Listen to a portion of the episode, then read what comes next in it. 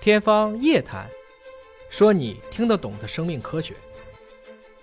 还有大家说左右脑啊，说这个左脑呢是思考，右脑呢是感性，啊左脑是理性，右脑呢是直觉，有这种说法吗？那么是不是理科生的左脑更发达，文科生的这个右脑更发达？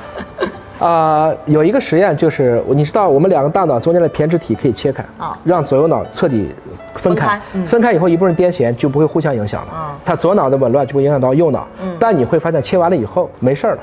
就有些人就彻底变成一个正常状态，它可以代偿的，它有个备份，这是一个。你要说左脑和右手，右脑和左手它是有关联的，嗯但不等于说这两个脑子有这么严格的一个区就是 分这。样的一个分工，而是吧且我特别反对，就是说女生数学不好，这绝对是个错觉，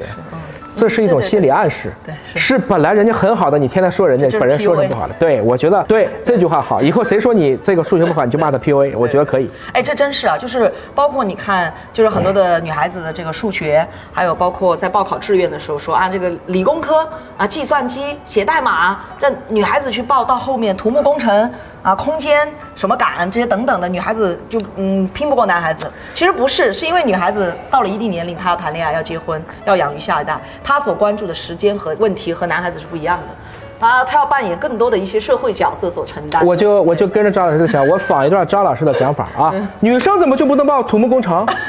我就大连理工毕业的，我们土木工程八个班就一个女生，土木一枝花全靠她当家，她将来择偶的范围有多大？你跟我说什么说？听懂了吗？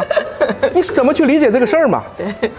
对，所以我觉得你呃，所以这这个就不要有贴标签，不要啊贴标有贴标签，一定不要贴标签，就是这样子。对，太好了啊。